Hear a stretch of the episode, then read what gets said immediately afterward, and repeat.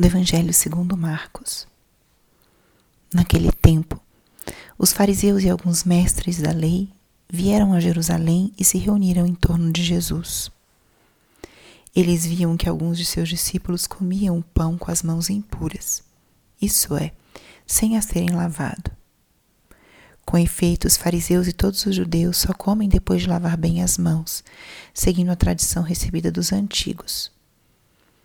Ao voltar da praça, eles não comem sem tomar banho e seguem muitos outros costumes que receberam por tradição. A maneira certa de lavar copos, jarras e vasilhas de cobre.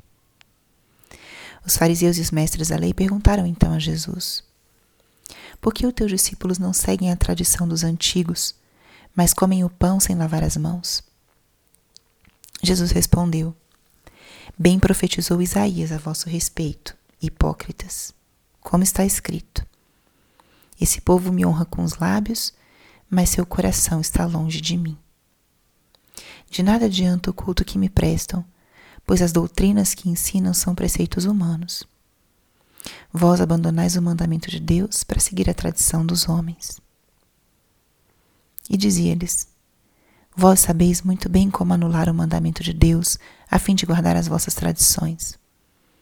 Com efeito, Moisés ordenou: honra teu pai e tua mãe. E ainda, quem amaldiçoou o pai ou a mãe deve morrer.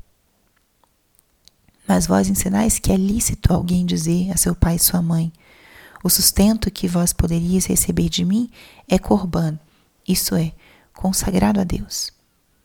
Essa pessoa fica dispensada de ajudar seu pai ou sua mãe.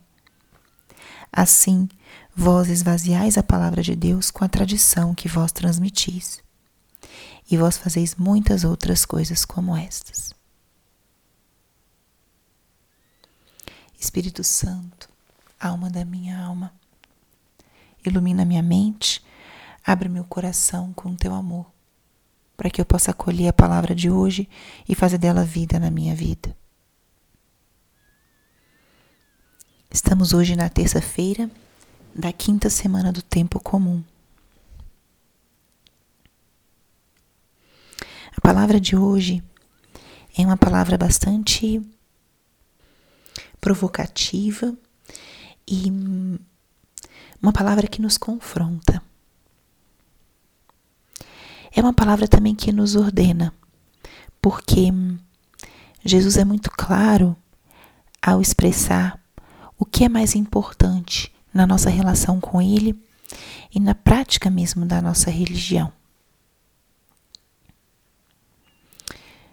Existe na nossa vida religiosa, na nossa vida espiritual, um elemento que é a prática externa, o culto externo que se vê e o processo interior. Nós não vemos o interior das pessoas, somente Deus. Vemos os atos externos. E o que somos capazes de ver, de julgar, é justamente aquilo que aparece. Mas nem sempre, ou na verdade o que Jesus coloca aqui nessa palavra de hoje, é que não é suficiente nós cumprirmos atos externos se o nosso coração não acompanha as ações que nós estamos fazendo. E mais, Jesus aqui coloca e repreende o fato dos fariseus exaltarem ou criarem mais regras e mais ações externas que simbolizem uma fidelidade a Deus e que por vezes desviam os, o homem, desviam o fiel do verdadeiro chamado de Deus. O que Jesus repreende hoje é essa multiplicidade de normas e regras que os fariseus colocavam naquele tempo e que acabavam desviando aquelas pessoas do verdadeiro culto a Deus.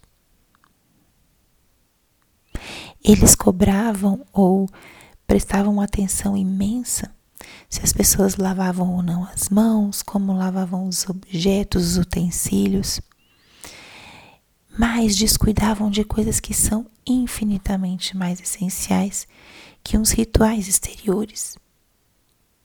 Descuidavam por vezes do amor, da caridade, da fidelidade. Exigiam o cumprimento de normas simples e pequenas e descuidavam de outras muito mais importantes. Tal é, é o exemplo que Jesus dá.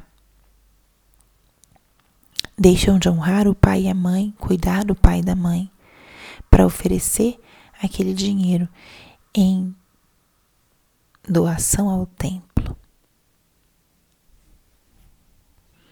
E Jesus diz: esvaziam a palavra de Deus com a tradição que é transmitida.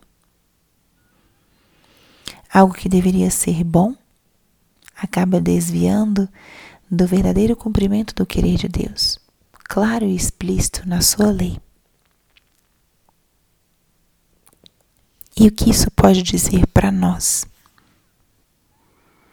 As nossas ações externas da nossa prática religiosa devem estar cheias de sentido, devem estar cheias da palavra de Deus.